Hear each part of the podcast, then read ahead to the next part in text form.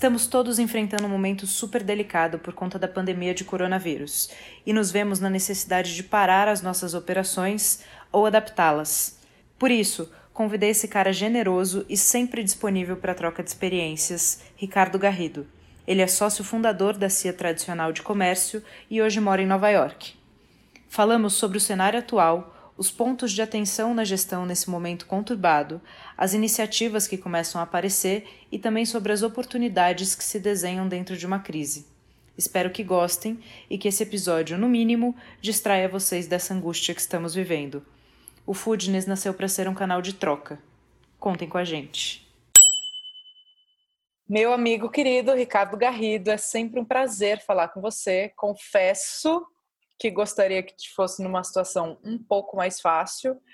É... Já, tivemos um, já tivemos um papo há pouco tempo numa situação totalmente diferente, né? Totalmente diferente, sim. Renata Aqui na sala Cruz. de casa, tomando uma água. É, pois é. É, mas é um prazer falar de novo com você aqui, nesse podcast lindo.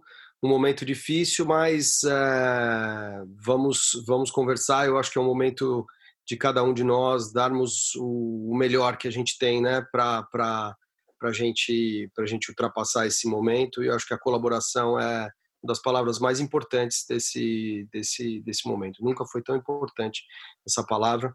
Vamos tentar conversar aqui para colaborar, né, Renata? Sim, sem dúvida. E o que eu quero, assim, só deixar claro, a gente está aqui, tanto eu quanto o Ricardo, né, a gente bateu um papinho antes, e não é cagação de regra, a gente não tem soluções, a gente tá, né, cada um salvando a sua empresa e a sua equipe do jeito que a gente pode e consegue. E a gente abriu esse papo aqui nesse momento super delicado justamente para falar disso e talvez as nossas ideias, os nossos posicionamentos possam é, ajudar ou confortar é, pessoas que estão passando pelo mesmo aperto aí nas próprias empresas. É só isso. É isso, é isso é isso, discutindo talvez o, o tema, o momento, e até com essa perspectiva um pouco a distância que eu estou nesse momento, né? É, morando um período fora do Brasil, morando em Nova York, uma cidade também onde essa, essa, esse setor, essa indústria é absurdamente é, rica e potente, né? A gente possa conversando, a gente possa a gente possa gerar é, algum, algumas ideias, algumas, né, que sejam uma energia e algumas palavras para gente, a gente ir se alimentando e a gente ir dia a dia é, fazendo o nosso melhor. Né? Acho que Sim. essa é a mensagem e é o que está na cabeça de todos nós. Tenho certeza que todo mundo que vai acompanhar esse papo está é, nessa mesma energia também.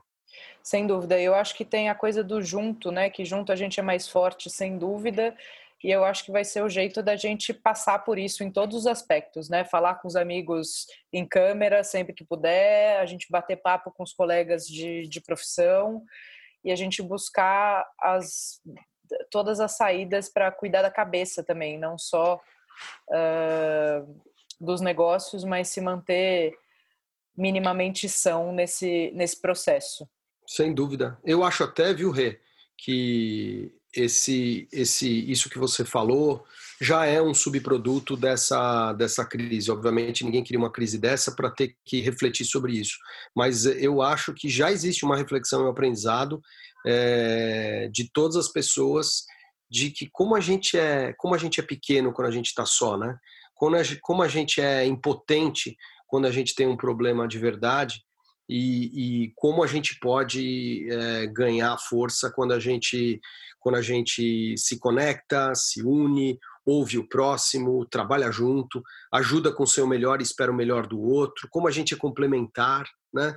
É, eu acho que esse esse subproduto é, positivo ele já ele já é uma realidade, né? A humanidade está refletindo sobre sobre a importância da gente abandonar um pouquinho as as diferenças e, e, buscar as nossas e buscar as nossas convergências a gente não abandonar as nossas posições mas a gente a gente abandonar as, as paixões radicais e a gente acima de tudo voltar a aprender a conviver né eu acho que esse esse subproduto da, da dessa crise ele já é uma realidade Sim.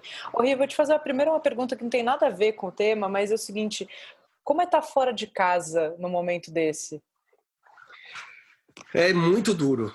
É muito duro, porque é, no fundo assim tem as preocupações, desde as preocupações óbvias e primeiras com, com os amigos, com os familiares, ter certeza que, enfim, que todas as pessoas que a gente ama estão é, tão amparadas com tudo que elas precisam. É, o nosso negócio, né? Eu, eu, a gente nem falou dessa vez, da outra vez a gente falou um pouquinho, mas enfim, eu há 25 anos tenho uma, uma, uma empresa linda que eu amo, sócios maravilhosos e resolvi fazer um break para vir me alimentar é, em todos os sentidos aqui em Nova York, é, que é uma cidade que para mim sempre foi inspiradora para o meu ramo, com, com um momento de reciclagem profissional para mim e para minha família, que veio toda junto comigo, minha esposa e minhas duas filhas. É, obviamente, né, nem dos meus é, piores pesadelos eu poderia pensar que, que no final desse período eu estaria vivendo é, esse, esse momento. Mas, enfim, uma agenda extremamente positiva que eu vim buscar aqui, estava sendo, eu estou há nove meses aqui, estavam sendo talvez os, os, os nove meses mais interessantes da minha vida, principalmente do ponto de vista dessa alimentação profissional. E aí, de repente, essa bomba que caiu na cabeça de todo mundo, caiu na minha também, né? Tá longe da minha empresa nesse momento é um sofrimento para mim, assim, realmente é, monumental, né? Dos maiores que eu já tive profissionais, porque eu me sinto, estou tentando contribuir com os meus, com os meus sócios, com, com, com a minha turma toda, com os funcionários, com os diretores, é, da melhor forma possível, mas é diferente, né? Você está à distância, então talvez contribuindo com ideias, com pensamentos, com conversas, mas é, eu queria estar no front nesse momento e não estou conseguindo. É, tá da, da maneira que eu tô. Então, estou gravando vídeo, estou fazendo reunião todo dia, gravando vídeo para os funcionários, mandando carta, mandando mensagem, enlouquecido no Instagram, mas está é, sendo muito duro assistir um pouco isso e está sendo muito duro também porque eu estou assistindo tudo mais ou menos uma semana na frente do Brasil. Então tem uma parte positiva que eu tenho tentado é, conversar e levar um pouquinho das coisas que estão acontecendo aqui em Nova York para o Brasil. Acho que esse é um dos, dos, objetivos do nosso papo de hoje. Sim. Mas ao mesmo tempo também é, é ruim, porque às vezes eu estou sofrendo com coisas que talvez não vão acontecer no Brasil, né? É, os problemas do Brasil talvez sejam outros, estejam deslocados. Talvez, talvez o problema vai ser maior aqui nos Estados Unidos em relação ao coronavírus do que no Brasil. Tomara para o Brasil, né? Não estou torcendo contra os Estados Unidos, mas enfim, eternamente é, torcendo para que a gente que tem tanto problema é, tenha tenha mais chances. Então é, existe também esse esse esse sofrimento de estar tá um pouco deslocado no tempo e no espaço em relação a tudo que está acontecendo. Mas é, como a gente disse até agora, né? Eu acho que o momento é que se cada um tentar pensar mais no coletivo do que no individual e tentar dar o seu melhor na contribuição na solução dessa crise inacreditável, eu acho que nós estamos fazendo o que é possível, né? Dar o nosso melhor é o melhor que nós podemos fazer. Eu estou tentando fazer isso à distância é, com os meus e com um monte de gente que acaba se comunicando comigo por rede social, principalmente pelo Instagram. A gente estava conversando sobre isso, Sim. né?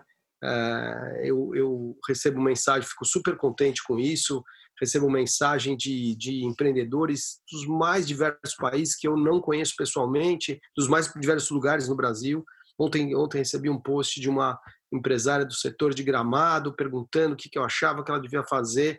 Então, assim, respostas infelizmente eu não tenho, né? Ninguém tem. Quem Sim, falar que tem, tem respostas, é. quem falar que tem respostas precisas agora está tá, agora tá mentindo. É, nunca o mundo viveu uma, uma crise como essa, então o que a gente está tentando é a cada segundo refletir sobre a realidade e, e, e, agir, né? E como disse, como disse o meu guru aqui em Nova York, o, o Danny Meyer, é, criador e, e CEO do Union Square Hospitality Group, que é um dos maiores, mais respeitados grupos de gastronomia de, de Nova York dos Estados Unidos, quando ele foi conversar com os funcionários dele, falando sobre o fechamento de todas as casas, ele, ele, ele disse e sugeriu que ele, a empresa e todos deveriam trabalhar com realidade para enfrentar os fatos, mas com esperança. Sem esperança, a gente, a gente desiste, não dá o nosso melhor, passa a não acreditar. E esse é um daqueles momentos que a gente não tem que ser alienado, não tem que ser ufanista, a gente tem que atacar a realidade hoje, amanhã, depois de amanhã. mas a gente tem que ter esperança, né?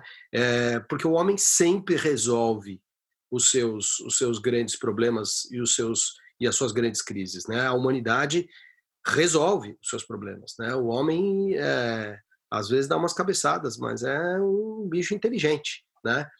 Principalmente quando colabora. Então Sim. a gente vai achar a solução, né? É, então eu acho que esse binômio que ele sugeriu, eu acho que ele é muito interessante. Realismo, realidade e esperança.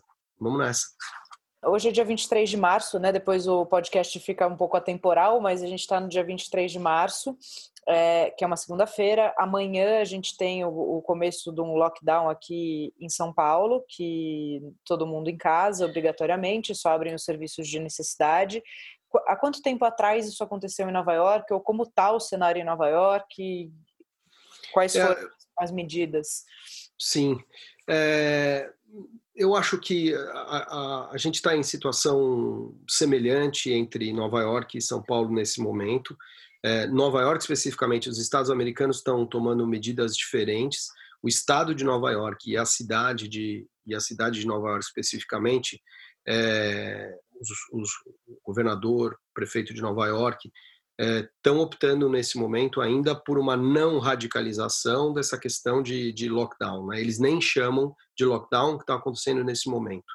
O que está proibido em Nova York é, foram fechados é, inúmeros espaços públicos, desde os maiores e mais óbvios, todos os teatros da Broadway, todos, os, todos os espetáculos, museus, universidades, escolas públicas e por aí afora é, arenas esportivas, a NBA foi parada nos Estados Unidos inteiro, é, acho que é de amplo conhecimento, e depois o comércio, é, o comércio, existe uma, existe uma recomendação de todo e qualquer é, ambiente de comércio não pode, é, não pode receber mais do que 10 pessoas ao mesmo tempo, e bares e restaurantes especificamente bares, restaurantes, academias e mais alguns, alguns tipos de, de, de comércio e serviços que, que, que têm contato direto com, com o consumidor é, estão, estão proibidos de, de executar é, a sua atividade. Né? Ah, então isso, aí... aconteceu, isso aconteceu desde a terça-feira, é, terça-feira passada. Tá, dia, então uma semana antes. Uma semana antes, é, de cabeça, acho que, sei lá, dia 18 por aí, isso foi terminantemente é, definido. É, mas os bares restaurantes, que é o nosso tema central, obviamente, aqui nesse podcast, é, foram tomando essa decisão vários dias antes, como aconteceu no Brasil também, Sim, com a nossa empresa é, e, e, com vários outros, vários outros lugares. Né? O, eu acho que os empresários do setor foram responsáveis, ouviram as, as, as recomendações é, dos especialistas médicos é, e foram e foram é, foram paralisando a sua, a sua atividade de serviço em salão antes até dos, dos governantes da determinação fazerem. Né? então isso aconteceu em Nova York próximo do dia 12, 13, 14 todos os bares e restaurantes, os mais importantes foram dando exemplo, os menores foram percebendo, as ruas foram se esvaziando também, porque existe essa questão, eh, os, os, os, os proprietários de estabelecimentos comerciais perceberam que, além de tudo, não existia, não existia demanda, demanda nas ruas para que é, para que eles operassem e que eles tinham que cumprir a sua função é, de evitar o, o contato é, muito próximo entre as pessoas. É, essa foi uma progressão aqui em Nova York, semelhante do Brasil. A cada dia, né? Um dia todo mundo achava uma coisa, no outro dia já tinha mudado de ideia, achava que tinha que ser mais severo, mais severo, e as coisas foram fechando e acontecendo. Sim. Então, desde o dia, desde o dia, por volta do dia é, 12, 13 de, de, de março, vários restaurantes foram fechando. Hoje, hoje em dia, é, não é permitido que, que eles operem, só é permitido que opere o serviço de é, encomenda e retirada na loja, né, chamado de take-out ou pick-up, e, e, o delivery, né, entrega em domicílio também é permitida é, e até estimulada em Nova York por, por parte da, da por parte dos, dos órgãos de governo. Sim. É, então vocês estão basicamente uma semana antes aí, né, em termos de, de fechamentos, é, etc. Eu acho que eu acho que é, é praticamente isso. Acho tenho uma impressão, não sei se tenho razão, mas acho até que o Brasil tem sido é, mais, é, mais é, ágil na tomada de algumas decisões. E me parece que cidades como eu tenho mais, mais contato, como a cidade de São Paulo e o próprio Rio de Janeiro, é, a população também tem respondido rápido a essa questão de, de, de se manter dentro de casa e, e, talvez até é, aproximando muito as, as, situações, apesar do número de casos aqui já ser muito maior, porque a, a, a epidemia é, se apresentou antes, né? ela começou antes, é, o, o, início dela e do contágio das pessoas é, é por volta de 10 a talvez 15 dias à frente do Brasil, por isso que o número de casos é muito maior aqui, além da população ser maior, mas é, o, ela começou antes, eu acho que tem no mínimo uns 10 dias aí que a epidemia está à frente no seu ciclo aqui nos Estados Unidos. Sim. E aí, desde que isso foi anunciado, né, que a gente vinha, né, China, Europa, Estados Unidos, desde que, essa tragédia foi sendo anunciada, a gente começa a ver todos os empresários, né, inclusive eu e você, se debruçando em planos de contingência, estratégia e de preservar, acho que isso é, é, eu tenho visto como um consenso coletivo do nosso segmento, preservar a nossa equipe, os empregos, enfim, esse, esse tem sido é, saúde e emprego de todo mundo tem sido a prioridade é, geral do que eu tenho visto, ouvido nos grupos que a gente está por aí também. É, mas a coisa da gente ter que olhar para um plano de contingência, um plano estratégico. Você tem a companhia tradicional, que é uma empresa enorme. Quantas, quanto, quantas casas vocês têm hoje? 45, 45 uh, unidades, 45 operações diferentes a gente tem. Uma casinha ou outra, né? e 1.500 funcionários, eu, você já tem uma, uma parte estratégica e de planejamento mais sólida, né? Isso já é para vocês, o crescer obriga a gente a fazer isso. Sim. Mas os pequenos também eu, eu acompanhei que começaram a, a parar, olhar e traçar plano e pensar o que ia fazer. É, e aí, queria perguntar assim, primeiro, o que vocês estão fazendo na companhia que você quiser abrir, assim, e se você tem as expectativas de, de tempo, quanto vocês estão prevendo de tempo é, dentro dos planos de, contingência de contingência de vocês? Não tinha nenhuma pergunta mais, mais eh, fácil para começar esse nosso papo, Renata Cruz, porque você fez a pergunta de um trilhão de dólares, essa um não é de um milhão. de dólares, a gente racha. Não, falando, falando sério, Rê, é, eu acho que primeiro eu, eu, eu, eu, acho que eu gostaria de falar uma coisa sobre a, a, a atuação dos, dos, dos, empreendedores, dos empresários, dos, de quem trabalha nesse ramo, né? É, quero crer e vou torcer muito para que realmente é, essa seja a, a, a pior crise que a gente que a gente vai ter que gerenciar, porque pior que essa Sim. eu não consigo eu não consigo imaginar por uma razão muito simples.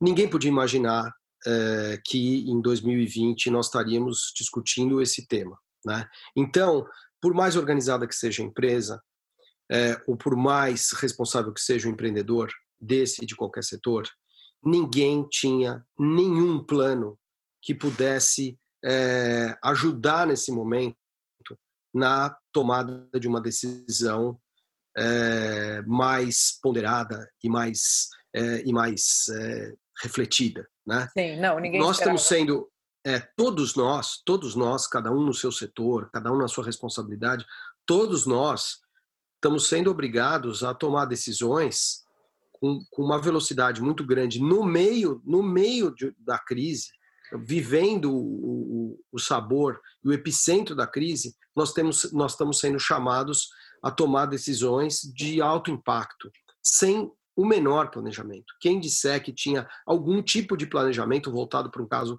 como esse, realmente é, sabe, é magnânimo. Então, eu acho que, não que a gente tenha que ser é, tolerante, mas eu acho que a gente tem que ser extremamente compreensivo com todos que estão à frente das decisões nesse momento, Sim. porque é, não existe decisão fácil, não existe resposta pronta para problemas. Não existe certo e errado, eu acho. Não existe momento. certo e errado nesse momento para problemas tão novos e para uma situação tão é, incrível e, e, não planejada. Então, nós fomos jogados dentro de uma crise é, que nos ataca no, no, coração, né? Porque simplesmente do dia para a noite você faturava 100 e está faturando, na pior das hipóteses, zero, e grande parte da, da indústria está faturando zero do dia para a noite. Uma parte dela está faturando 10% do que faturava através do delivery, 15%. Os que tinham delivery com muita importância estão faturando no máximo 30% do que faturavam. Para não ser as empresas que só operavam com entrega em domicílio, que daí talvez estejam, nesse momento, mantendo grande parte é, do seu faturamento. Mas nem essas eu acredito que estejam mantendo, porque o sistema todo, a infraestrutura toda e a logística de delivery está sendo testada ao seu limite e está com problemas para conseguir operar é, com a demanda que está se apresentando e com todos os problemas também, né? Que a gente não pode esquecer que existem pessoas trabalhando no delivery, é, que existem pessoas entregando, né? E, e, a sociedade tem que entender um pouco o quanto ela quer os serviços e quanto ela expõe também as pessoas que estão é, produzindo esses serviços num momento como esse. Então é tudo muito dilemático e, e, e, e, de difícil solução. Né? Nós estamos realmente no, no, no, meio de uma série de dilemas. Né? O que a gente tem tentado fazer na companhia tradicional, de maneira, de maneira, isso sim, indiscutível, né? A nossa, a nossa, a nossa prioridade máxima é a, a, a criação de, de mecanismos e ideias de proteção dos nossos, dos nossos funcionários, é, que, que são a empresa. Né? Então, é, o, o, toda a nossa energia inicial é para discutir é, como a gente reúne as melhores ideias para conseguir é, dar, uma, dar proteção possível para os nossos funcionários ao longo desse período. E aí vem uma das grandes dificuldades que todo mundo está debatendo. Qual é esse período? Ninguém sabe. Né? E aí toda e qualquer é, tomada de decisão que a gente tenha hoje, ela pode ser afetada daqui a 15 dias ou daqui a uma semana, porque a gente não sabe o que vai acontecer, para o bem e para o mal. Né? A gente fica torcendo, né? a esperança é que apareça alguma coisa que nos diga hum, é mais curto do que a gente poderia imaginar, que bom, né? vamos sair é, ou não. Se ela for muito mais longa, todas as soluções vão ficando mais complexas. Né? Mas a gente não tem esse dado. Essa é uma das novidades dessa crise que está realmente é, é, praticamente inviabilizando planos muito maiores do que planos de uma semana, do que 15 dias. Né? Sim. Então a gente está, é, por uma questão óbvia, né, de, de, de, de, princípio e de propósito. Né? Nós temos uma empresa basicamente de pessoas e nós estamos preocupados em é, conseguir é, dar proteção para essas pessoas. Mas, ao mesmo tempo, um dos dilemas que também todos nós estamos lidando é que a gente não tem que se preocupar só com hoje, com amanhã, a gente tem que se preocupar em conseguir a manutenção dessa empresa para daqui a dois, três, quatro, cinco, seis meses, não sei quando, para que também daqui a seis meses a gente tenha todos os postos de trabalho, postos de trabalho é, viáveis para que as pessoas possam continuar trabalhando com a gente. Né? Então a gente não pode é, é, prometer e ter soluções de curtíssimo prazo que comprometam a existência da, da, empresa daqui a três meses e aí daqui a três meses demitir 1.500 funcionários, né? Então são dilemas terríveis, uma administração que assim é, digo digo com a maior sinceridade do mundo é, ela, ela, eu acho que ela não tem a, ela não tem a fórmula mágica, mas o que eu posso garantir é que a gente está tentando realmente, com todas as nossas forças, fazer é reunir uh, a melhor fórmula possível que está que tá a nosso alcance uh, e fazê-la. Né? Até esse momento a gente não fez uh, nenhum desligamento, nenhuma atitude radical e estamos inclusive aguardando é, a progressão de algumas políticas públicas, que existe uma ansiedade muito grande, porque realmente sem a participação é, do poder público, do governo, governo estadual, do governo federal, é, dando suporte a essa nossa indústria, realmente essa proteção aos funcionários fica muito comprometida. Né? É, a gente não pode esquecer que dentro desse ramo, grande parte da remuneração dos funcionários é, isso em todos os países, e é um debate muito grande aqui em Nova York também, grande parte da remuneração dos funcionários desse setor se dá pela tal da taxa de serviço, né, o percentual de serviço, é, que é cobrado ao final da a famosa final, caixinha, né? A famosa, a famosa caixinha, o serviço. É, ele é responsável, dependendo do cargo, tem percentuais diferentes, mas é, ele é responsável pela maior parte da remuneração de um garçom, de um cozinheiro, de um bartender e assim por diante. É, faturando zero, o serviço é zero. Né? Então, essa perda ela já está em cima da mesa. Mesmo que um empresário mantenha todos os seus postos de trabalho, milagrosamente mantenha todos os seus postos de trabalho pagando 100% do, do, do, eh, do salário que ele paga diretamente ao funcionário, existe uma parte que eh, simplesmente foi do dia para a noite evaporou. Né? Por isso, uma preocupação muito grande na proteção de todas essas pessoas que fazem de fato o setor e, e todos os empresários é, do ramo é, responsáveis estão, estão extremamente preocupados com isso e estão colocando isso como uma prioridade. Isso acontece aqui em Nova York também, isso acontece no Brasil, e essa é uma das, um dos temas que a gente está, é, enfim, é, é, o tema, né? É o tema, e depois os outros a gente vai, a gente vai lidando. É, é Quase dia a dia, né? A gente só sabe o que aconteceu é. hoje. Amanhã a gente acorda e, e planeja. É. mas esse é o grande tema, são as pessoas, né? Como que a gente, como que a gente busca uma, uma, uma proteção possível é, eh, para todo esse para todo esse grupo todo de pessoas quadro, que né? trabalham no setor. Tá, porque tem um outro ponto que é importante da gente falar, que hoje, assim, o quanto tempo isso vai durar são suposições ou planejamentos, né? A gente está se planejando para tanto tempo parado, tanto tempo de faturamento zero, é, mas a volta disso tudo também vai tende a ser com freio de mão puxado, né? Tende a ser num ritmo muito mais leve do que a gente vivia 15 dias atrás. É, esse é um, é um dos outros é, um dos outros desafios é, dessa crise, né? O epicentro dela é terrível, mas é, mas ela tem ela tem consequências é, de médio e longo prazo, né? Então é, os economistas já têm dito, mesmo na China que está aparentemente já saindo do epicentro da, da, da epidemia e da contaminação, a economia vai voltando aos poucos, né? As pessoas é, tem um certo receio, receio de sair, receio de consumir, receio de estarem em espaços confinados, é, receio de comer determinadas comidas e, acima de tudo, receio de gastar, né?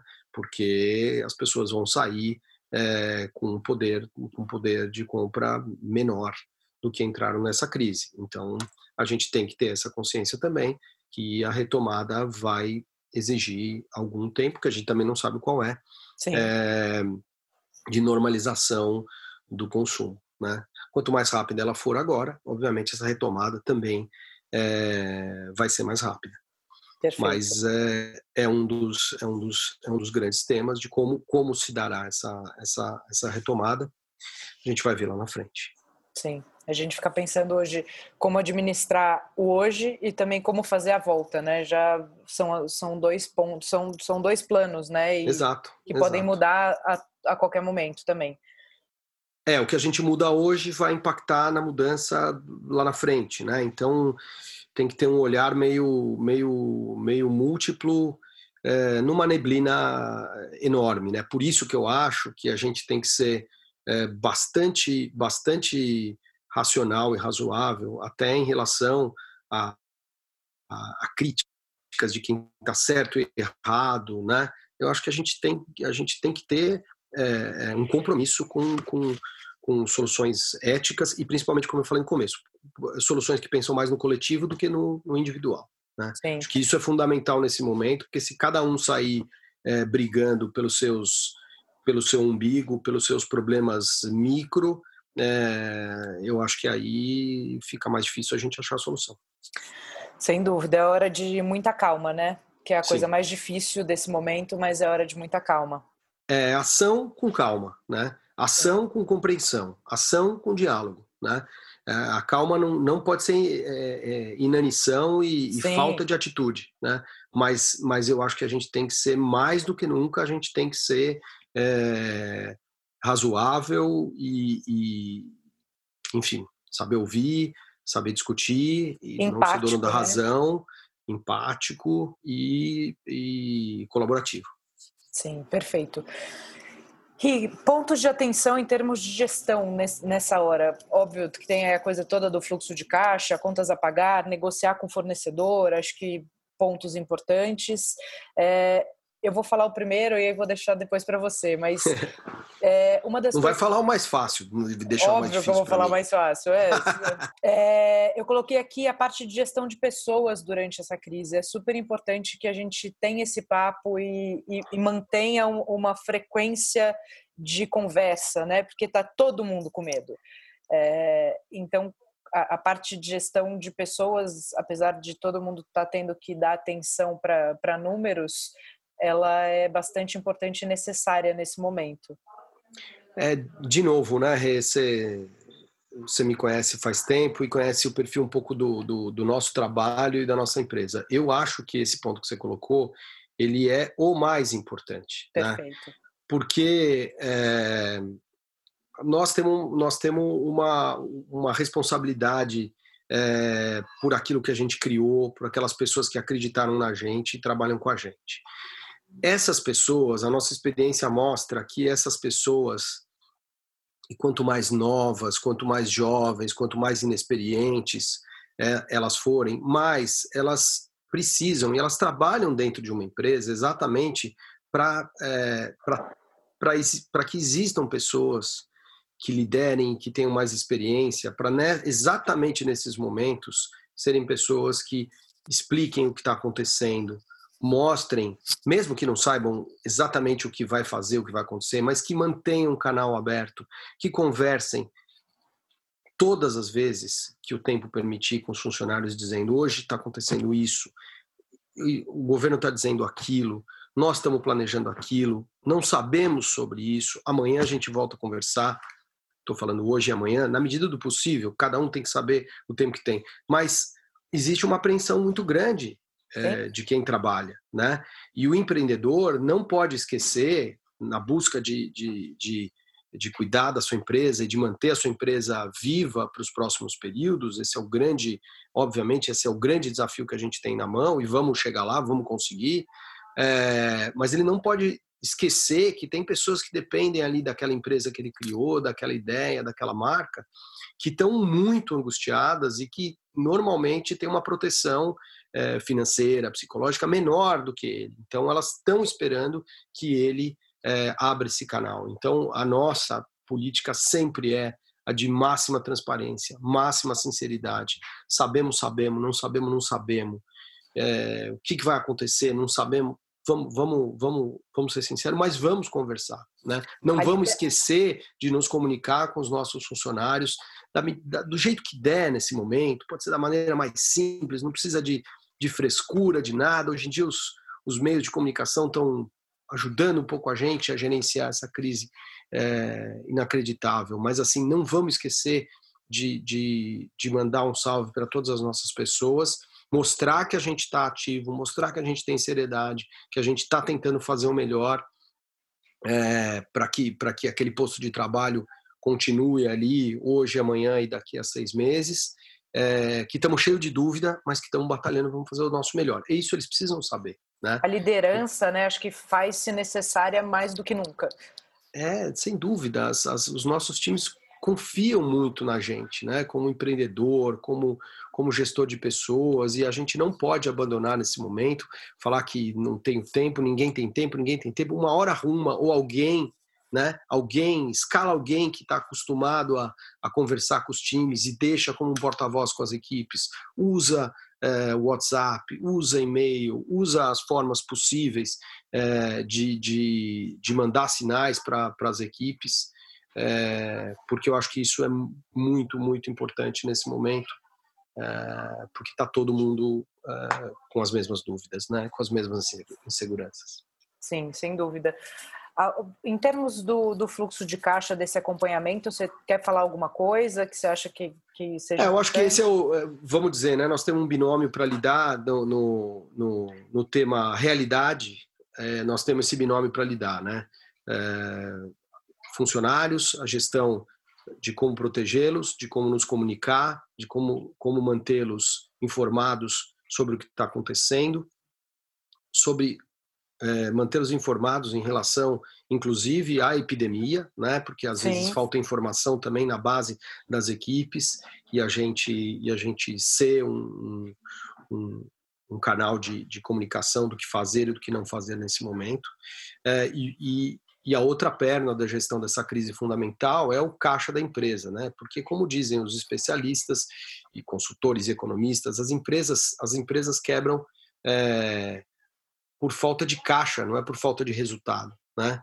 Às vezes a empresa não está dando um lucro que o, que o empreendedor gostaria, mas se ele não tiver caixa para lidar com, com, com as, com as é, obrigações de curto prazo, isso é muito mais grave do que a gente não ter o resultado é, sonhado, né? Em alguma linha de despesa ou algum, algum indicador de, de gestão. É, e essa crise ela ataca o coração do caixa das empresas, né? Então é por isso que é, esse esse tema ele é ele deveria ser também o tema diário, minuto a minuto de todos os de todos os donos de negócio. Como é que está a minha conta bancária? Quanto que eu tenho para atravessar um período em que está entrando nada ou praticamente nada no meu caixa, né? É uma gestão praticamente de mágica, né? realmente é, não existe empresa no mundo que consiga é, navegar por muito tempo sem, sem faturamento, sem venda. Isso não, isso não existe. Né? É, ah, a empresa pode tomar um empréstimo, não é tão simples assim no Brasil. Né? Existe uma expectativa que também, dentro desse pacote governamental, sejam flexibilizadas e sejam facilitados os canais e os custos de, de, de empréstimo e financiamento. Mas mesmo assim, o financiamento, a gente nunca pode esquecer, o empreendedor tem que, tem que lembrar sempre disso, que o financiamento ele tem que ser pago depois. Né? Então não adianta você ter uma empresa que está se transformando em uma empresa insolvente, você faz um, um financiamento é, sabendo que depois você não vai ter, ter condição de pagar por esse financiamento e, e que a empresa não vai conseguir sobreviver depois, depois da crise. Então, olhar para a posição atual de, atual de caixa, saber o quanto esse caixa que você tem, o quanto ele dá conta ou não dá conta de enfrentar algum período sem a entrada de sem a entrada de vendas. Essa análise é uma análise que todo empreendedor tem que fazer hoje para tomar suas decisões, sejam elas quais forem. E tentar fazer isso com o coração mais no bolso possível, porque não é uma, uma decisão fácil. Quanto mais emocional a gente tiver, mais difícil essa decisão vai ser. É, eu, eu acho que, inclusive, essa deveria ser uma, uma decisão é, nada emocional, né? Essa, essa, essa é uma, uma decisão é, de responsabilidade, mas, acima de tudo, de realidade. Por exemplo, uma empresa, um, uma, uma, um empreendimento, um estabelecimento que, antes da crise, já tinha uma posição é, de alguma dívida muito grande, as vendas estavam muito fracas, é, não tinha dinheiro entrando no caixa, não estava sobrando nada no final do mês, já tinha pego alguma coisa emprestada, já estava descontando o cartão de crédito, e aí vem uma, uma crise como essa, eu acho que o empreendedor tem que ser responsável de olhar e dizer eu vou conseguir sair ou não vou conseguir sair, né? Para que ele não crie um, um buraco maior, né? É, então, eu acho que cada situação nesse momento, cada, cada,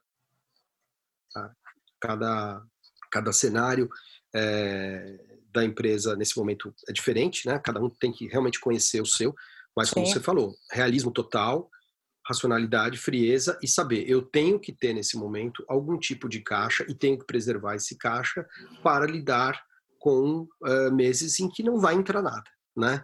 É, o, que vai, o que sai do meu caixa agora, o que vai sair, o que eu vou priorizar, né? É, no nosso caso, tem uma, existe uma, uma orientação direta da priorização dos funcionários, que eu acho que é uma responsabilidade é, de todo o setor e do país, né? Então é a gente começa a pensar daí para frente, mas a, a, o caixa nesse momento é, é, é, fundamental, que é, é, o, é, o, é o, oxigênio que a gente tem para é, aguentar e continuar respirando pelo período que a gente não vai ter fornecimento é, natural de oxigênio. E lembrar que os fornecedores também dependem dos pagamentos dos boletos para Exato. pagar os próprios funcionários, né? É uma é uma aí roda. entra aí exato aí eu acho que entra aquele pensamento do coletivo, né? Sim. A gente não pode a gente não pode é, a gente está com um problema de caixa, o nosso fornecedor também está, mas a gente não pode é, simplesmente ignorar as nossas obrigações e jogar jogar a bomba para frente, né? Mas o que a gente pode fazer é conversar e discutir com todos os negociar, todos, né? Isso. Todos os fornecedores, negociar e ver como é que a gente acha as melhores soluções. E aí é um a um, né? Por isso que é uma trabalheira danada cuidar, no ca... cuidar do caixa nesse momento, né? É, é, é olhar é, conta por conta e dizer tem algum tipo de opção é, de, de, de gerenciamento dessa conta, né? O que eu acho que é é óbvio, mas enfim vale falar nesse momento é que todo e qualquer é, toda e qualquer despesa que não fosse absolutamente fundamental e crucial nesse momento, ela deve ser, ela deve ser cancelada, né? É, então, é, pequenos luxos que a empresa fazia, é, trabalhos exploratórios, coisas que não são de, de, de, não são essenciais no curtíssimo prazo, deveriam ser evitadas, obviamente, né? Se não está entrando, se não está entrando caixa. Mas eu acho que a gente tem, como você super bem falou, acho que a gente tem que ser responsável com a cadeia como um todo, né? Nosso fornecedor também é uma empresa e também tem funcionários. E também tem que estar funcionando daqui a três meses, inclusive para fornecer para você, né? Então, vai precisar, você vai precisar desse cara a hora que isso tudo voltar. É um, é um sistema, né? Nossa, é, eu acho que é, é, esse, é o, esse é a reflexão desse momento que essa essa epidemia está obrigando a gente a pensar. Nós estamos todos conectados, estamos juntos. Não adianta a gente, a gente tentar é, resolver um problema isoladamente e jogar é, e criar outros 10 problemas para frente do ciclo, para trás do ciclo. Né? Eu Sim. acho que, é, literalmente, agora, conversando, a gente vai ter que se entender né? e, e, e buscar, e buscar soluções. E eu acho que a dificuldade nesse, nesse, nesse momento é essa, que as soluções são realmente caso a caso. Né? Cada empresa tem a sua lista de fornecedores, de clientes, disso, daquilo, tal, de parceiros para discutir, sentar com todo mundo. Esse é o trabalho que a gente está buscando fazer é, da melhor forma possível, de uma maneira responsável e principalmente responsável com o coletivo. Legal. E aí, falando de iniciativas, né, é, a gente vê algumas iniciativas acontecendo, é, o próprio fortalecimento do delivery, até empresas que antes não trabalhavam com delivery correndo para colocar esse formato de venda para acontecer. Os vouchers, eu vi algumas iniciativas de doação, especialmente né, é, em Nova York, para juntar juntar ali ou comida ou qualquer coisa que fosse é, para ajudar comida ou dinheiro acho que era acho que era isso se eu não me engano para ajudar justamente na parte da caixinha desses funcionários que não iam receber e, e é grande parte do salário deles. É, aí me conta se viu mais alguma coisa é, gente eu acho é, como como como é, como sempre foi falado, né, em períodos de, em períodos de, de guerra, de dificuldade, de, de, de grandes crises, né, a gente é, a gente é, não é estimulado, né, a gente é obrigado a pensar de uma maneira diferente. Quando a gente pensa de maneira diferente, normalmente a gente é, a gente cria soluções diferentes, né? Então, eu, eu no, no, capítulo Esperança, né, nós falamos, até agora nós falamos do capítulo Realidade. No capítulo Esperança, e, e eu, tenho, eu tenho muita uh, em relação a essa, essa crise, é, no capítulo Esperança, eu acho que, assim, com certeza, com certeza, vão ser todo empresário, todo empreendedor, toda marca vai criar formas diferentes de fazer coisas que ela fazia anteriormente e muitas dessas formas vão ser formas muito legais e vão ser formas que vão ficar para sempre, né? É, aqui eu acho que tem alguns casos muito inspiradores, não exatamente a ideia em si, mas como como as pessoas estão buscando é, trazer ideias novas. Acho que tem um, um capítulo super abrangente que cada um pode pensar e gerar ideias é, infinitas sobre esse tema. Né? Bares e restaurantes estão definitivamente percebendo que o que eles fazem de melhor não é simplesmente um serviço dentro de um espaço confinado, um serviço no salão ali. Ali é parte da parte das possibilidades que um bar e um restaurante têm é, de, de, de, de, dar o seu melhor, de cumprir o seu propósito. Mas é, bares e restaurantes têm talento, têm ideias, têm criatividade para muitas vezes levar aquilo que eles fazem de melhor para outros lugares. Né? Uhum. É, então, por exemplo, o Café Dante, que é, foi eleito ano passado o melhor bar do mundo pela lista do 50 Best, é um bar incrível que tem aqui em Nova York, no West Village. É, tem um, eles têm uma, eles têm, a gente tem um bate-papo super intenso com eles. Já levamos o Dante duas vezes para o Brasil para fazer pop-ups no Astor. É, e eles se viram num dilema, num dilema super complexo, porque é basicamente o Dante é basicamente um bar de coquetel. É, tem comida também, mas é um bar que as pessoas vão para tomar coquetel. E coquetel não é um produto clássico de delivery, de entrega, né? É um Sim. produto que você vai, você vê o bartender fazendo aquela coisa maravilhosa, impecável na sua frente, você toma aquele coquetel recém preparado, fresco, com com toda aquela técnica linda que a gente adora ver um bartender defender. É, e aí, de repente, você não pode fazer, do dia para a noite, você não pode fazer mais nada. O que fazer? Né? É, eu acho que o caso do Dante é, é inspirador e motivador em dois aspectos. Primeiro, o, o, aspecto de não entregar os pontos. Né? Esse, o, o, Linden, que é o dono do bar, é um empreendedor incrível, é, ele poderia olhar e dizer: Eu tenho um bar de coquetel, não dá para fazer nada, fecha as portas, sei lá, se demite, se não demite, e, e vou esperar passar essa crise. Ele arregaçou as mangas, olhou para dentro e falou: quais são os coquetéis que eu posso é, fazer, engarrafar e que não são perecíveis de curtíssimo prazo e que eu posso vender engarrafado. As pessoas não, vêm, não vão vir beber aqui, mas acho que todo mundo está precisando se divertir, desopilar um pouquinho, relaxar um pouquinho. Todo mundo gosta dos coquetéis que eu faço. O Dante é um bar inspirado na Itália, então ele faz basicamente coquetéis coquetéis com influência da coquetelaria italiana, negrones incríveis, e ele transformou o bar dele numa fabriqueta de coquetéis engarrafados. É, anunciou isso através das redes sociais, mas num improviso, numa velocidade, num improviso admiráveis. É, eu fui lá para prestigiar, achando que eu ia ser o único amigo que ia lá comprar Negroni engarrafado. Cheguei lá, tinha uma fila de 20 pessoas para comprar os coquetéis no Dante.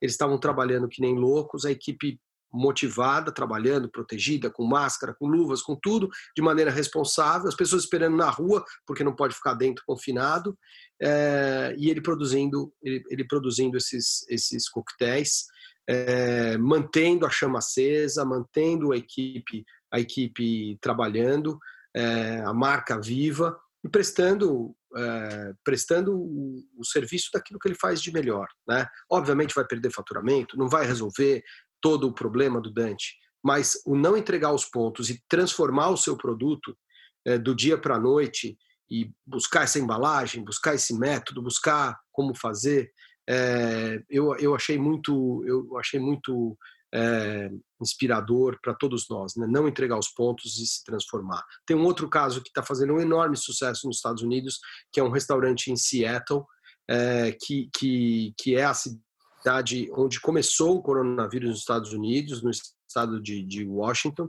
é, na costa oeste dos Estados Unidos. É, tem um restaurante é, sofisticado chamado Kenley's, e um restaurante de fine dining super sofisticado, que num momento como esse, de, de uma crise como essa, hum, viu seus clientes simplesmente evaporarem do dia para a noite, porque ninguém estava é, no clima de ir num restaurante super caro e depois ele teve que fechar a operação logo a seguir. Quando ele percebeu que o, o momento não era de fazer o que ele fazia normalmente, ele transformou totalmente o restaurante dele em três produtos diferentes. Então ele fazia comida super complexa e refinada, ele passou a fazer de manhã ele transformou o restaurante numa padaria especializada em bagel. Por que bagel? É um tipo de, de, de pão super consumido nos Estados Unidos, porque tinha uma cozinheira no restaurante que era especialista em bagel, tinha trabalhado num bagel shop quando era jovem, ela sabia fazer um bagel maravilhoso, que não vendia, no, não tinha bagel no, no, no, no, restaurante, e ela falou: Eu sei fazer, é, vamos fazer? E transformaram numa produção grande de bagel para vender bagel pela parte da manhã, na parte da manhã, como take-out, como delivery. Na hora do almoço, em vez de fazer o que eles faziam normalmente, eles falaram: vamos fazer só hambúrguer, vamos criar um hambúrguer maravilhoso, está cheio de cozinheiro talentoso, bárbaro aqui. Vamos adaptar a nossa cozinha, vamos colocar uma, uma segunda chapa e vamos fazer hambúrguer, só hambúrguer, o, o melhor hambúrguer que a gente conseguir fazer. E eles estão numa localização que proporcionava que as pessoas passassem como se fosse um drive-thru de, tá. de, de lanchonete. E na hora do almoço só tem hambúrguer. E à noite, eles falam, à noite, o que, que as pessoas vão precisar em casa? As pessoas vão estar reunidas em família, nós vamos fazer uma refeição familiar para famílias de, em média, quatro pessoas. É, nós vamos criar um cardápio de refeição familiar e vamos entregar refeição familiar através do delivery, que era um serviço que eles não tinham também. Criar uma embalagem para esse kit familiar, criar um cardápio super pequeno, com pouquíssimas opções, mas sempre pensando na família porque na visão deles, o que está acontecendo nesse momento? As famílias estão reunidas e confinadas em casa. Então, do dia para a noite, esses caras transformaram um restaurante sofisticado em três pequenos produtos é, e avisaram através das redes sociais. E eles foram tão rápidos, tão sinceros, tão generosos, né, em sair do seu, sair do seu, do seu, da sua característica normal, Sim. como grandes cozinheiros, chefes de fine dining, e dizer nós vamos fazer a comida que a nossa comunidade precisa nesse momento. O que aconteceu foi uma explosão, porque a comunidade percebeu que eles estavam se reinventando é, para se manter, mas também pensando em servir a comunidade. Né? E o que aconteceu, eles não podiam imaginar é que a demanda foi tão grande que eles estão gerando confusão no bairro. Eles, agora eles estão, estão gastando tempo de rede social para pedir para as pessoas não irem de carro buscar o hambúrguer na hora do almoço, não sei o que e tal, de tanta bagunça que eles estão criando na, na, na, nas imediações do restaurante. Né?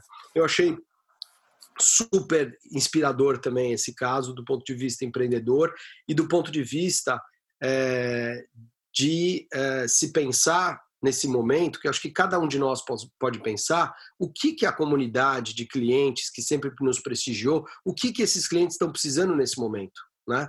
Não é o que a gente quer fazer, o que, o que é mais fácil, o que é isso, que é aquilo, tudo tem que ser ponderado, mas assim, e a comunidade que eu sempre, eu sempre atendi e que sempre me suportou, o que, que ela está precisando agora? Né?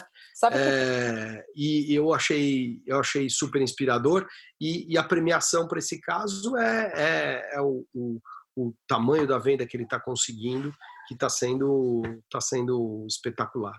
Sim, vou te contar um, um, caso que quando eu abri o Amit, né, era um restaurante de comfort food, eu, eu estudei muito profundamente o que era o comfort food, né, quais, quais eram os, os atributos e numa dessas pesquisas eu peguei uma, uma pesquisa de Harvard que o que aconteceu em Nova York em termos de alimentação pós o 11 de setembro.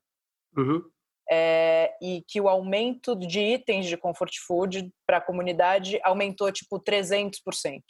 Então, em horas que as pessoas estão inseguras, com medo, enfim, como a gente está agora, a gente procura né, o arroz e feijão, a gente quer comer o hambúrguer, a gente quer comer coisas que confortem a gente. Biologicamente, isso tem uma explicação, né? Esses, esses é, pratos com, com alto índice de carboidrato, glicêmicos e de açúcar, eles liberam serotonina no organismo, isso dá uma sensação de acalanto. É, e, acho e tem a é parte e tem a parte afetiva também desses pratos. Total, né? é, a gente é. tá, a gente um pouco inspirado por essa história que eu acabei de contar, a gente tá em, em três das nossas casas, a gente está em Pirajá, no Astor e no Isi Brasserie. Você confessou que já pediu estrogonofe Duas vezes essa semana. Duas vezes na semana. E, foi o nosso pensamento, né? O que, que as pessoas estão querendo comer agora em casa, né? Coisas que são gostosas, simples, mas às vezes que são mais um pouquinho mais complicadas de fazer, ou que nem todo mundo sabe, nem todo mundo tem todos os ingredientes à mão, são essas coisas que a gente que a gente vai priorizar. Então, os nossos cardápios estão focados em picadinho, em estrogonofe, é, em massas muito simples, em alguns sanduíches, que a gente acha que é um conforto e um afeto que a gente vai estar tá levando é, para as pessoas. Feijoada no Pirajá e assim por diante. Né? Então, acho que é um momento da gente olhar para o nosso cliente mais do que nunca, né? Olhar e, e que ele está precisando, né? O que, que o, nosso, o nosso cliente que sempre nos prestigiou consumindo de tudo, mas nesse momento ele não quer consumir de tudo, ele está precisando de algumas coisas. O que, que ele está precisando, né? Eu acho que aí pode ter uma chave para cada um olhar para o seu cliente ou, ou, até perguntar, né? Ou até, ou até buscar através das redes sociais ou de, de algum tipo de contato dizer que, que, que você, meu cliente, daquele pedaço, daquela cidade, daquele bairro, daquela comunidade, o que, que você está precisando nesse momento? É, nós estamos tendo a oportunidade de, de entender até qual é a essência daquilo que a gente faz, né? Porque as pessoas estão precisando de coisas essenciais. E a gente vai aprender nesse momento é, onde a gente é essencial, o que a gente faz de essencial. Eu acho que esse aprendizado vai ficar para, inclusive, depois da crise, né? A gente se, até se conhecer melhor, conhecer Sim. os nossos produtos, né? Conhecer as nossas marcas para saber o que realmente as pessoas gostam delas, o que elas precisam delas. Eu acho que é uma reflexão importante que vai vai perdurar. Tem duas outras coisas acontecendo muito aqui nos Estados Unidos. Acho que são coisas bem próprias daqui, mas enfim são tentativas. Tem isso que você falou. Quase todos os restaurantes famosos aqui lançaram é, lançaram através de plataforma, como se fossem plataformas de, de crowdfunding, é, tentando tentando doações mesmo é, de, de, clientes, amigos ou de empresas que, que curtem aquela marca, aquele restaurante, para reverter totalmente para os funcionários. Né?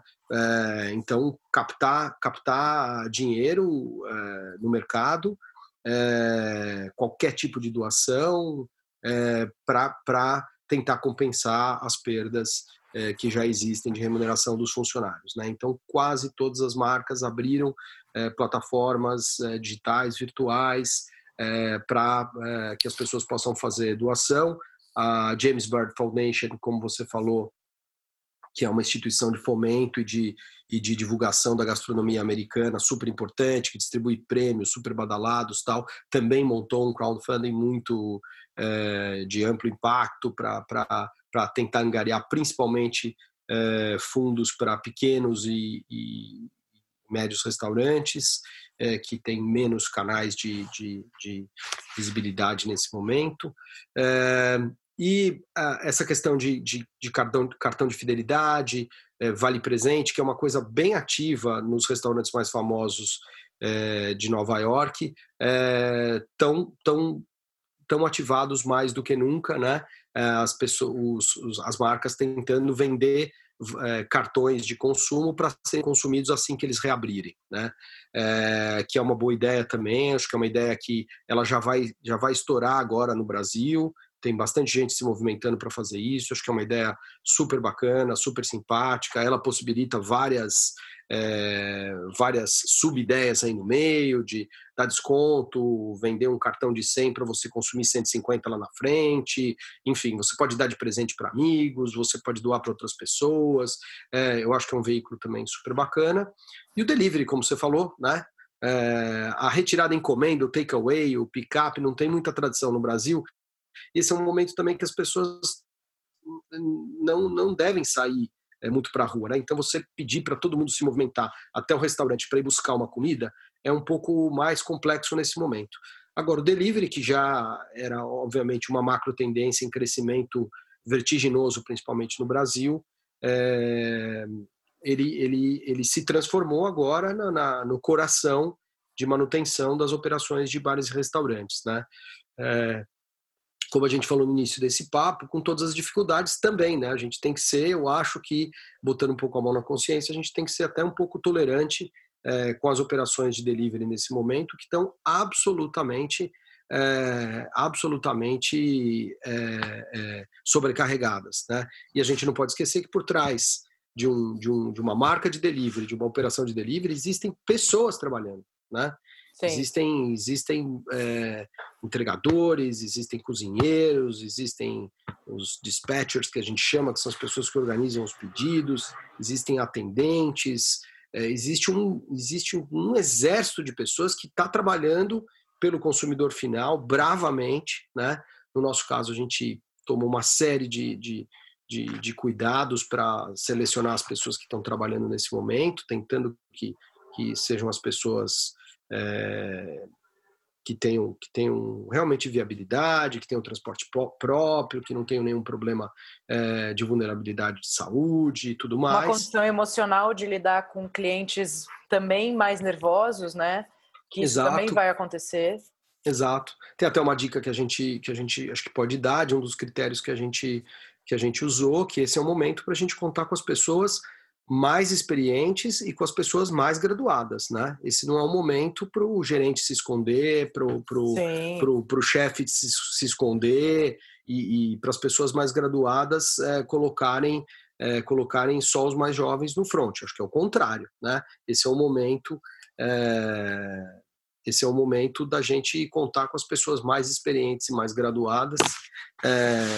Eu fico um pouco constrangido de falar isso, porque alguém que está ouvindo pode dizer: bom, mas você está aí em Nova York, né? Então, antes que alguém pense isso, eu, eu já vou dizer: se eu tivesse, eu estaria no front também, né? Porque eu acho que esse é, é o momento, esse é o momento fundamental que os líderes têm que estar tá é, à frente das suas equipes, auxiliando no máximo possível, com responsabilidade, com os cuidados de saúde necessários. Né?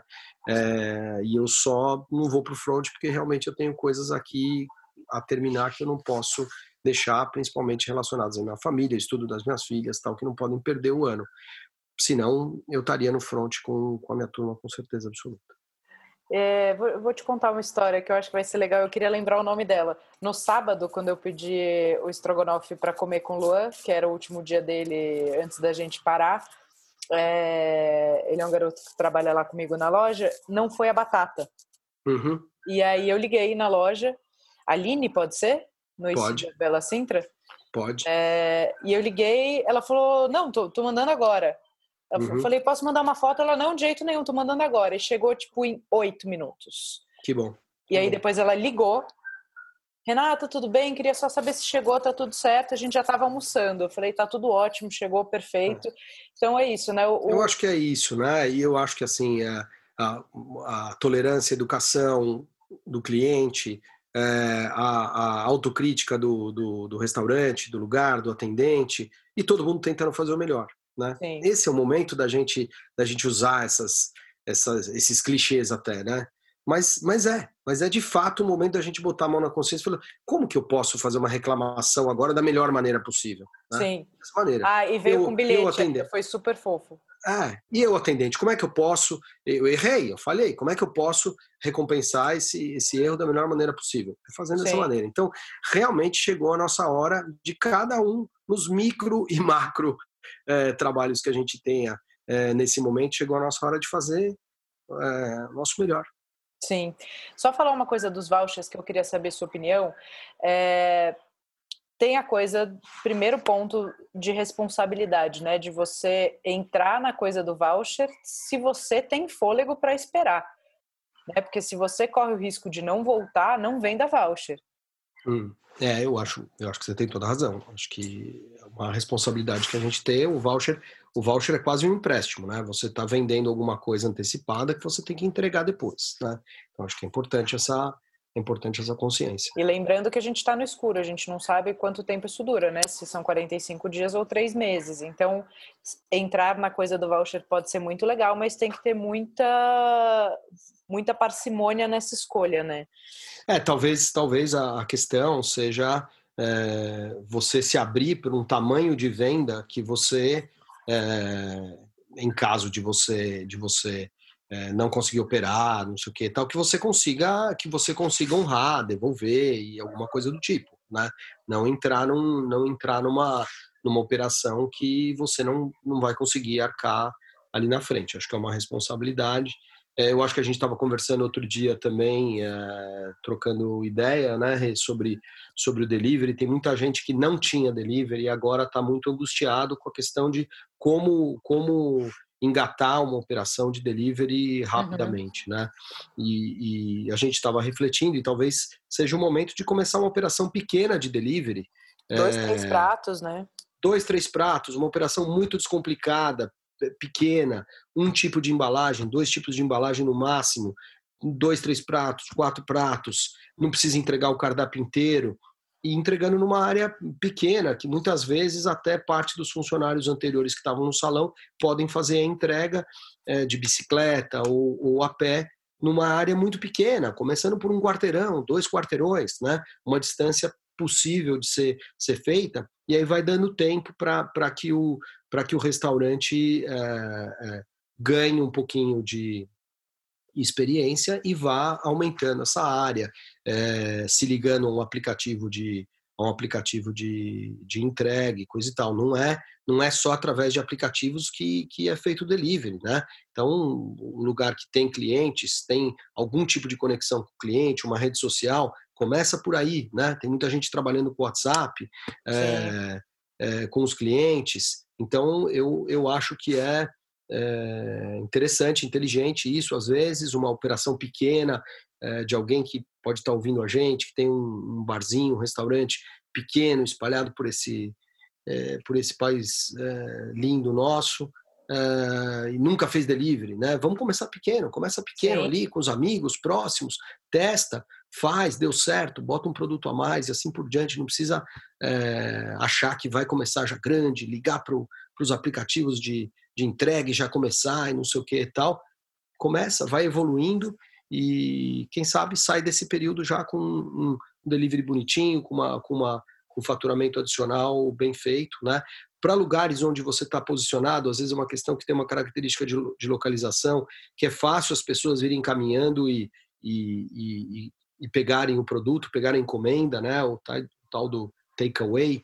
É, tenta também essa via, né? Tá ali com a sua com a sua pizzaria de bairro, com a sua lanchonete de bairro, com o seu bar ou com um pequeno restaurante, Convido os clientes a dar uma passadinha, deixa, deixa eu fiz um, eu fiz isso outro dia aqui em Nova York, cheguei no restaurante, meu pedido estava pronto, ele, o, o cara para não ter contato, ele deixou até já colocado num lugar.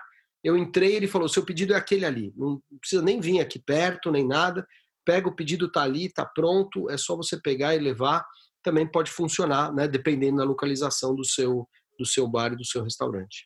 Perfeito. Ri, você estava me contando aquelas histórias, eu lembrei de uma frase que eu não tenho a menor ideia de onde eu li, mas que diz que nas grandes crises, é, as grandes crises geram grandes oportunidades. Uhum.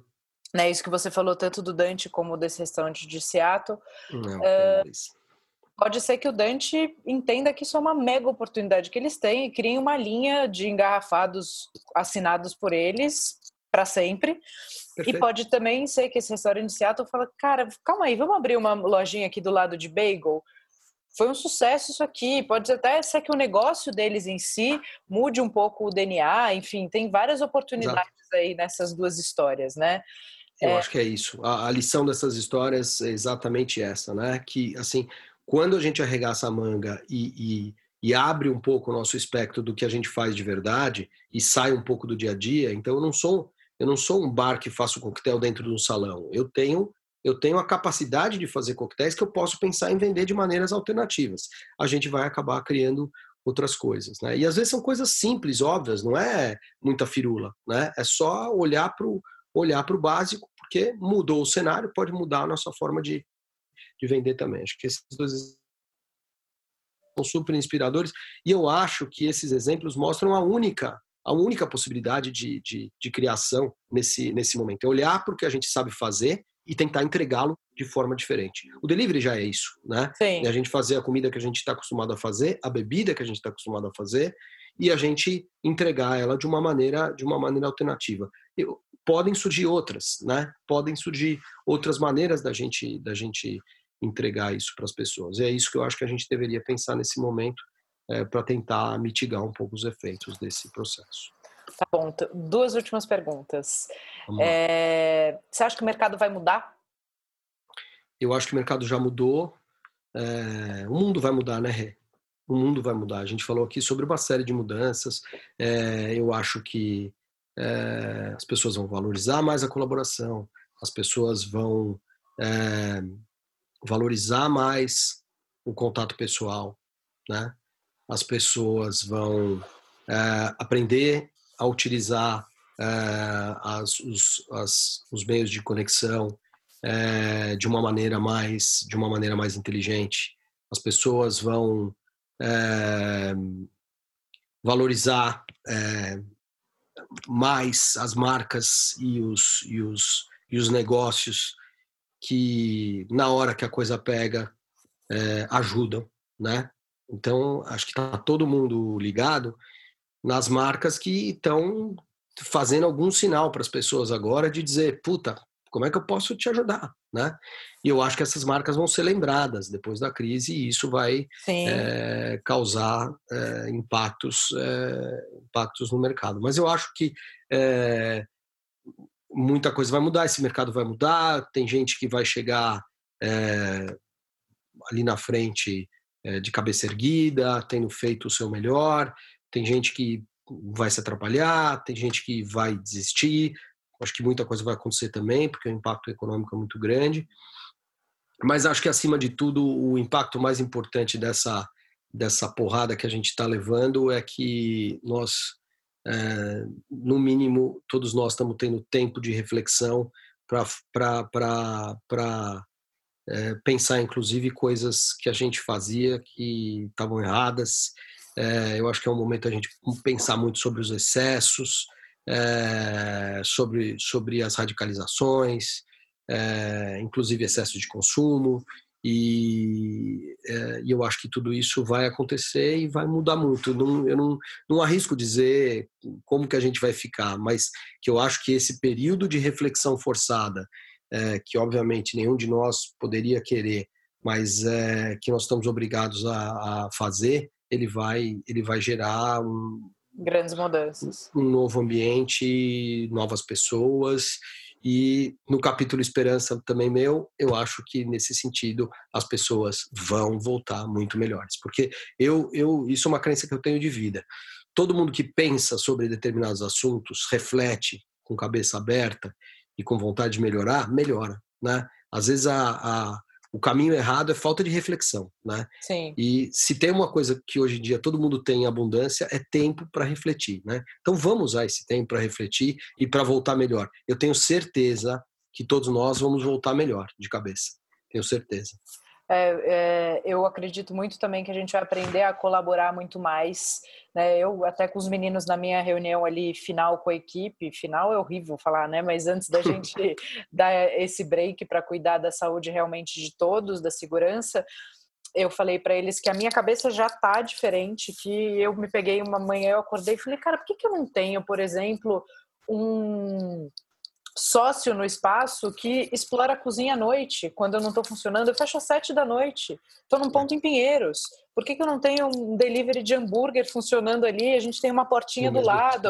Exato. Né? Ah, tem uma questão, não pode ter dois CNPJs no endereço, não sei o quê, mas eu acho que a gente também pode lutar por mudanças que deixem os negócios mais lucrativos, mais rentáveis, mais possíveis é, e explorar o máximo do negócio em todos os aspectos, né? Então esse é o, o meu drive aqui de cabeça, já está pensando em na volta já, inclusive quem tem uma marca legal de hambúrguer quiser explorar, me liga. Opa, nós temos. Então, então, ó, então pronto, tá feito o negócio. Não vou nem publicar essa parte porque tá feito. Boa. Não, mas eu acho que você tem toda a razão. Eu acho que esse ganho a gente vai ter. Eu acho que assim, né, tem aquela história que a, a o homem chegou até aqui basicamente por causa dessa, dessa capacidade de comunicação e colaboração, né? Uhum. Senão a gente já tinha ficado lá atrás. É, tem tem bicho muito mais muito maior, muito mais forte que a gente, que corre mais rápido, que caça melhor do que o homem. E o homem o homem chegou até aqui por causa da capacidade de comunicação e colaboração. A, a vida vai seguindo e a gente vai vai vai perdendo um pouco dessa capacidade, né? Nessa correria louca, nessa nessa máquina de moer carne que virou o mundo, é, principalmente depois dessa revolução digital incrível, é, muitas vezes eu acho que a gente estava esquecendo que essa é a capacidade que diferencia que diferencia o homem, né? E, e, e a competição estava ganhando estava ganhando o espaço da colaboração.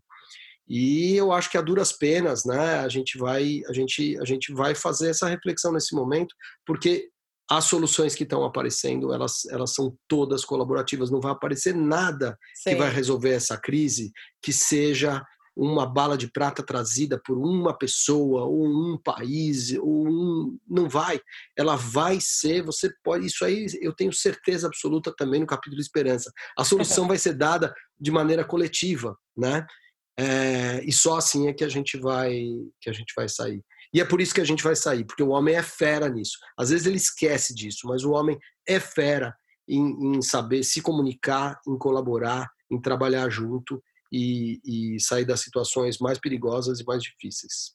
Sim, perfeito.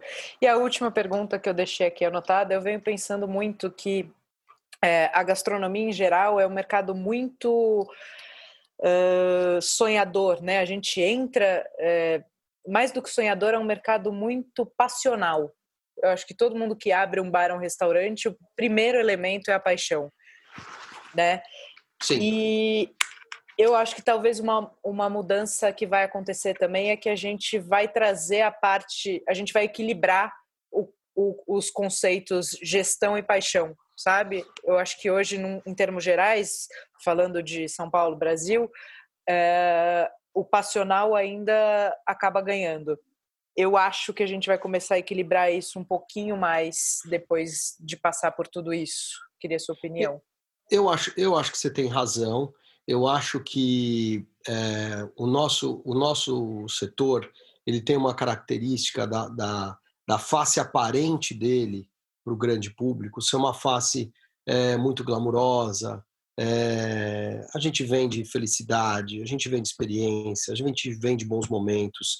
É muito é muito gostoso, né? Um bar, um restaurante é um, é um produto muito gostoso. É um, é um, é um negócio muito é, apaixonante, que todo mundo gosta. Né? A gente vê é, hoje em dia, que é uma coisa comum, né? como criança, que é, que é o ser humano mais sincero possível, como criança gosta de ir num restaurante, ir numa pizzaria, ir numa, numa lanchonete, é, porque é uma coisa é uma coisa naturalmente gostosa e alegre. Isso encanta, encantou a todos nós. É, grande parte das pessoas entra por causa disso, porque o produto é realmente é realmente apaixonante. É, mas depois vem a realidade que, que, que é um produto muito duro, né? É, o dia a dia do trabalho de você manter um restaurante em pé, um bar em pé, ele é um trabalho muito duro de pessoa de pessoa que, que, que consegue assimilar o trabalho muito duro, né? Fisicamente, psicologicamente.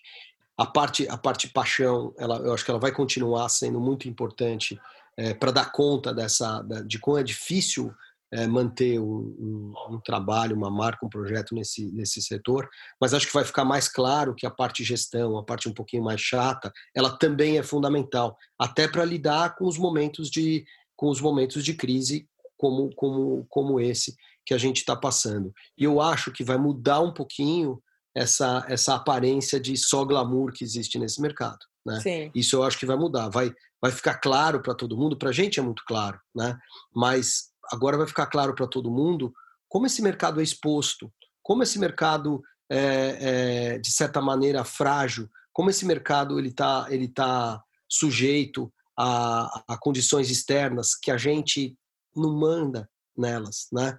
É, que essa é para quem trabalha no setor a gente sabe disso, né? O que uma chuva faz com um bar, o que uma o que uma é, o que uma crise econômica faz com um restaurante, é, o que uma, uma política mal implementada pelo governo pode causar é, para um restaurante, o que o trânsito faz para um bar-restaurante. São coisas que a gente não pode, a gente não, a gente não tem ação sobre a maioria dessas coisas, né? E por isso que é tão duro o nosso trabalho e por isso que a gente tem que ser tão apaixonado para manter todos esses lugares é, funcionando, vivos, bonitos e fazendo, acima de tudo, a sua, a sua função social. Sim. E muito obrigada, é sempre um prazer é, eu adoro, a gente conversa muito, né? É, é muito é, bom, é uma muito delícia bom. ter essa parceria. Esse muito podcast está cada vez mais legal. É, Obrigada. Tenho ouvido todos também. Você só leva a gente, com exceção da, com exceção desse aqui, você só leva a gente bacana. e, e super sorte aí nessa caminhada. Pena que hoje a gente falou sobre um tema, um tema duro, É, mas acho que a gente está terminando principalmente falando sobre, sobre a perna de esperança, sobre essa crise. Nós vamos, nós vamos passar, tenho certeza. E o próximo a gente já vai falar sobre uma agenda positiva, Renata. Sem dúvida. Próximo podcast você já me convida agora para a gente falar sobre alguma coisa deliciosa desse mercado para gente, a gente voltar. Porque, como a gente tem dito lá na companhia tradicional, daqui a pouco a gente volta. Exatamente, eu tenho usado essa frase também. Muito obrigada, Ri.